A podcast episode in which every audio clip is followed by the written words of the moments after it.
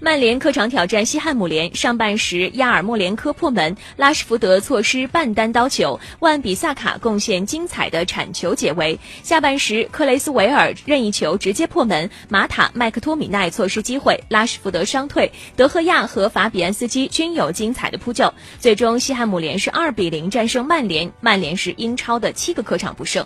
另外一场